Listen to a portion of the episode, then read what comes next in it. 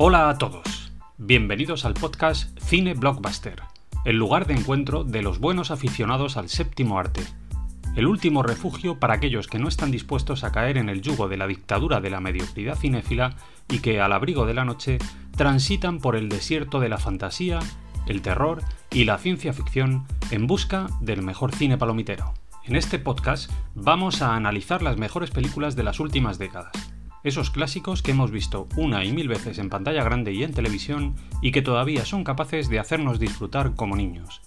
Vamos a hablar de directores míticos, de actores y actrices que marcaron nuestra infancia y por supuesto también vamos a centrar nuestra atención en un buen número de cómics, novelas, series de televisión y videojuegos. Siempre en un formato que busca ser lo más liviano y directo posible, con capítulos de una duración aproximada de 15 minutos. Esta es nuestra propuesta. Esto es el podcast Cine Blockbuster. Bienvenidos, hermanos cinéfilos. Estáis en vuestra casa.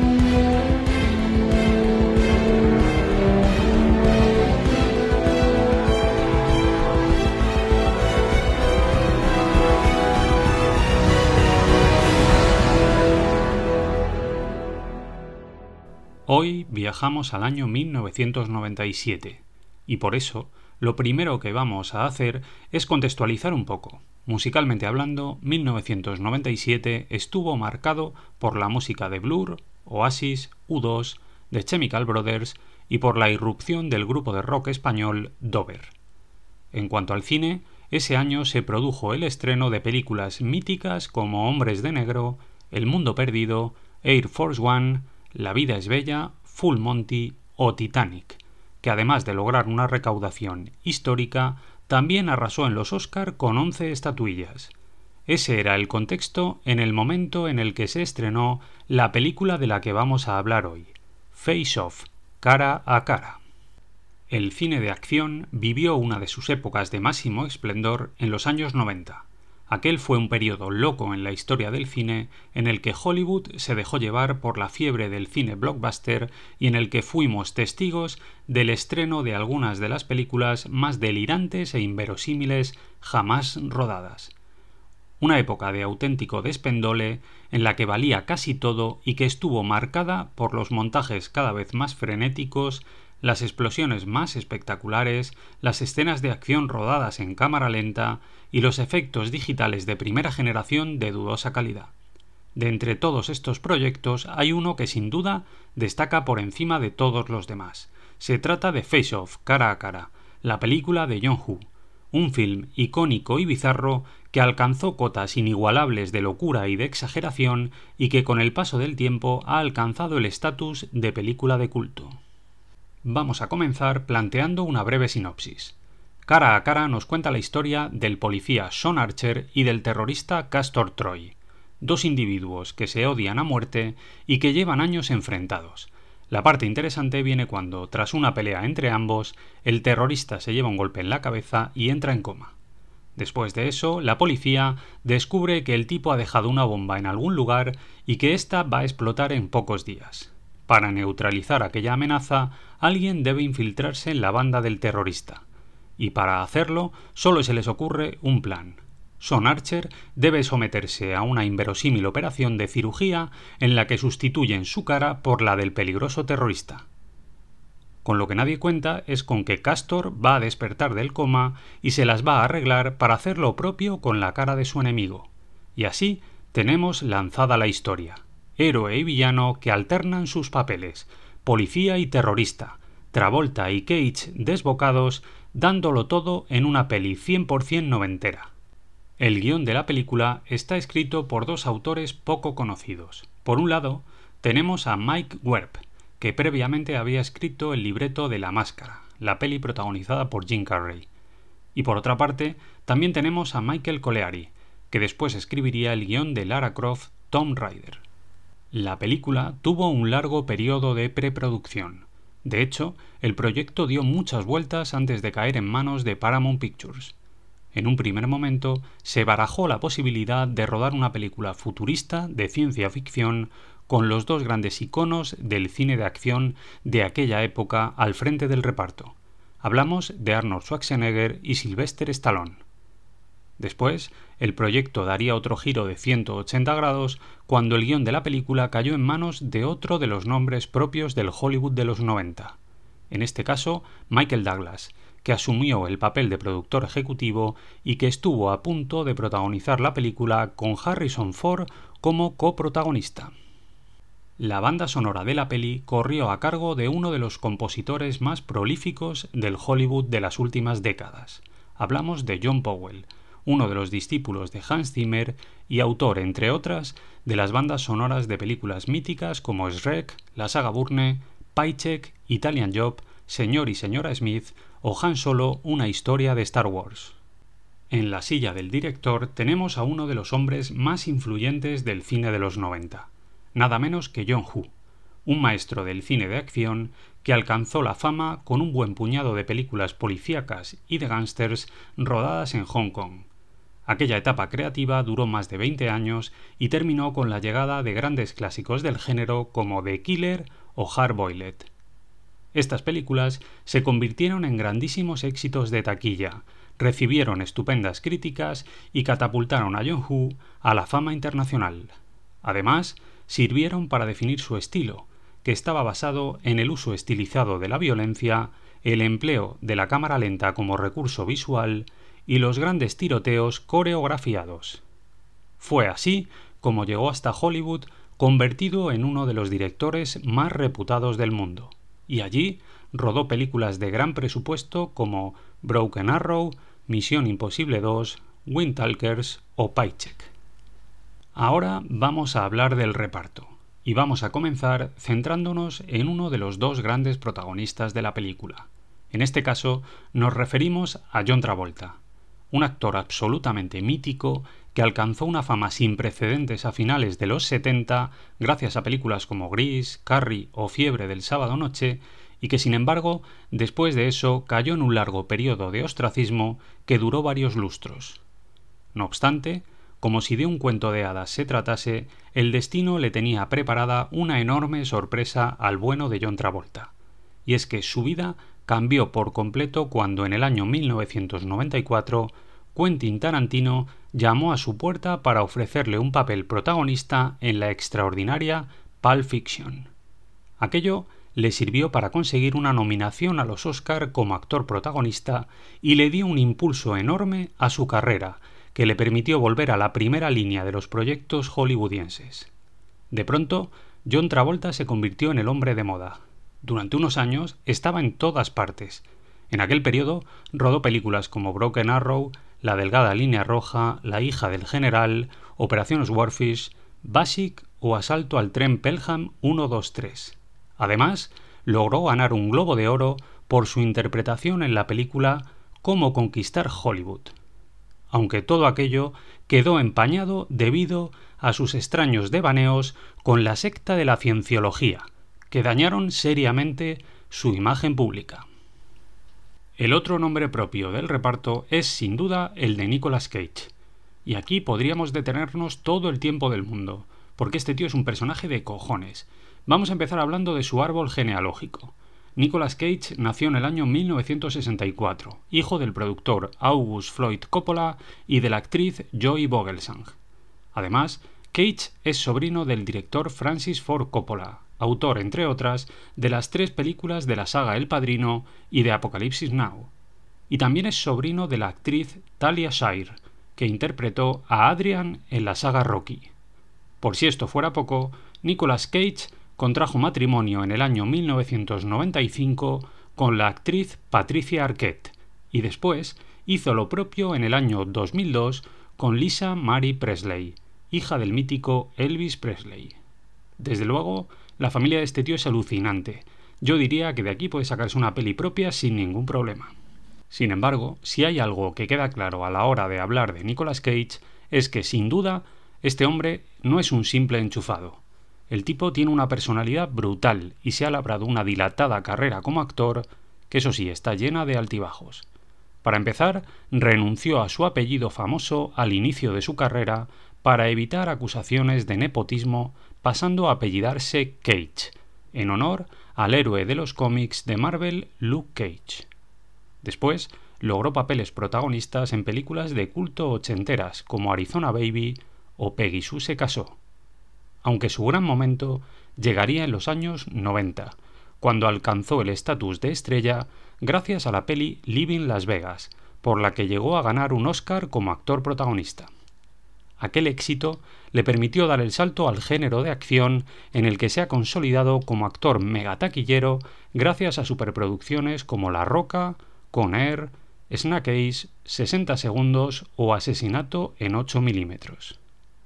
Después perdería la cabeza y empezaría a alternar grandes producciones como El Señor de la Guerra, La Búsqueda Nacional o Kikas, con producciones inclasificables que en muchos casos no son ni siquiera serie B y que resultan incomprensiblemente malas y desconcertantes.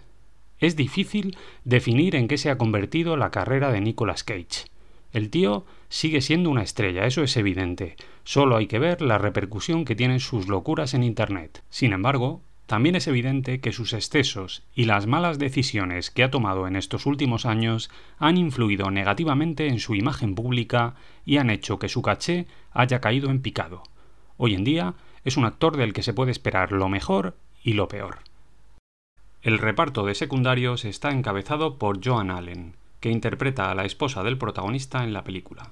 Allen ha estado nominada al Oscar en tres ocasiones y además hemos podido verla en películas como Tormenta de Hielo, El diario de Noah y la saga Burne.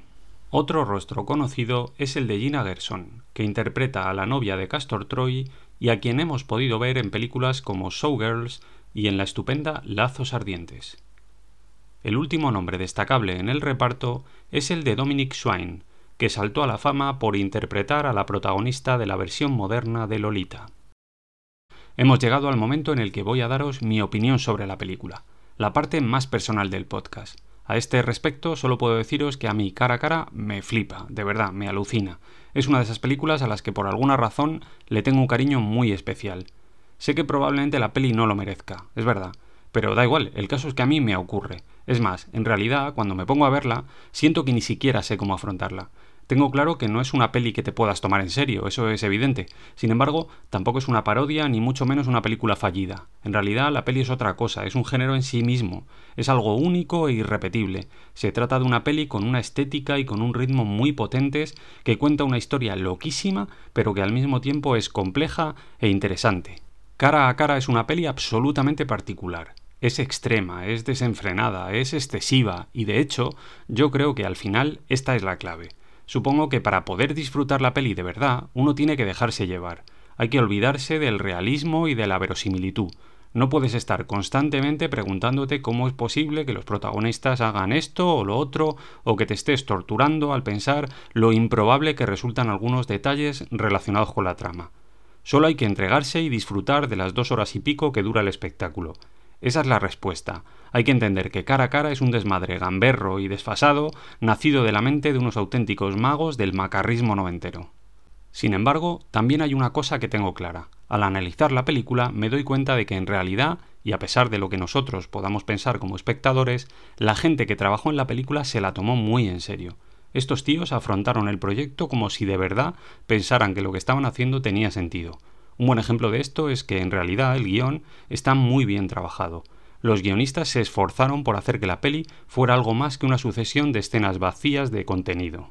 La historia es interesante, hay giros de guion muy curiosos e incluso los dos personajes protagonistas tienen una enorme profundidad dramática. En particular el policía, Son Archer.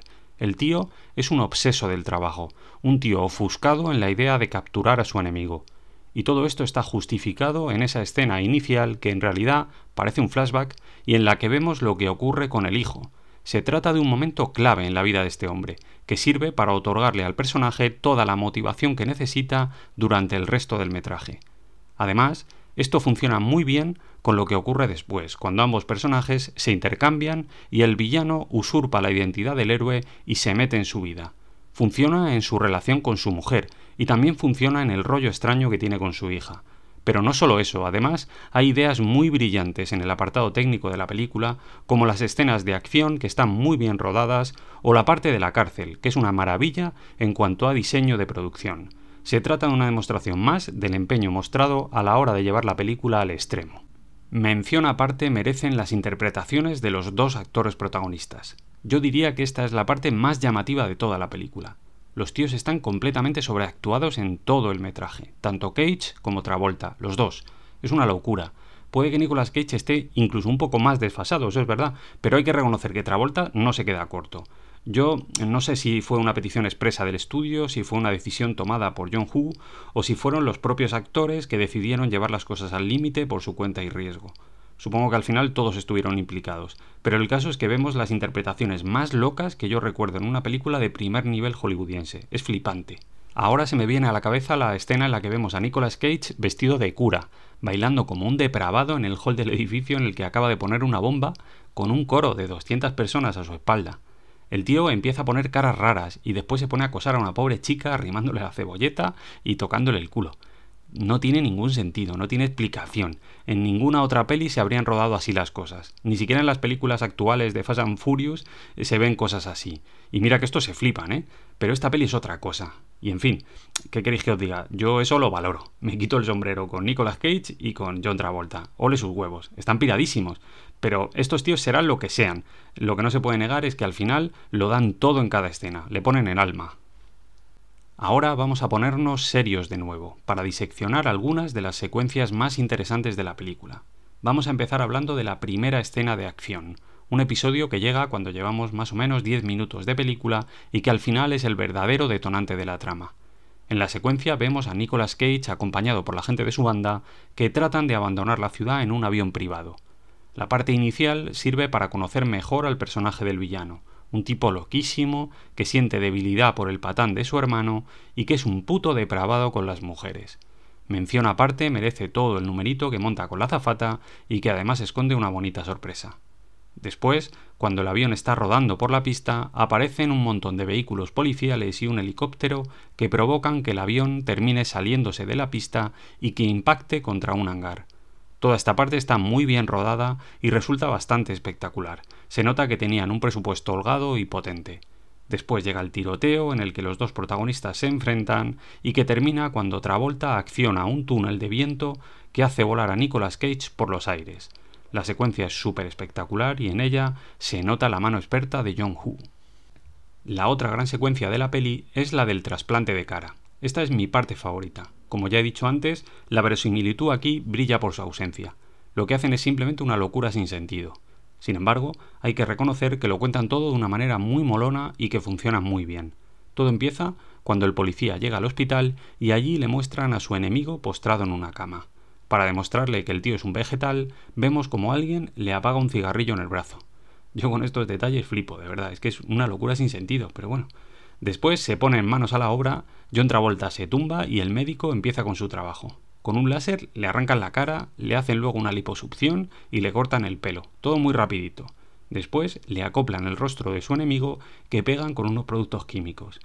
Todo ello en una secuencia sin diálogos en la que todo se va entendiendo a la perfección, sin necesidad de que utilicen al típico personaje pesado que nos va relatando lo que pasa mientras lo vemos en pantalla. Después se van y se llevan al policía, que ahora tiene la cara de Nicolas Cage, a la cárcel, para que trate de obtener la información que necesitan. Por alguna razón, deciden dejar al malo en el hospital, dormido en una camilla y sin vigilancia. Como no podía ser de otra manera, el tío se despierta y se da cuenta de que le han robado la cara.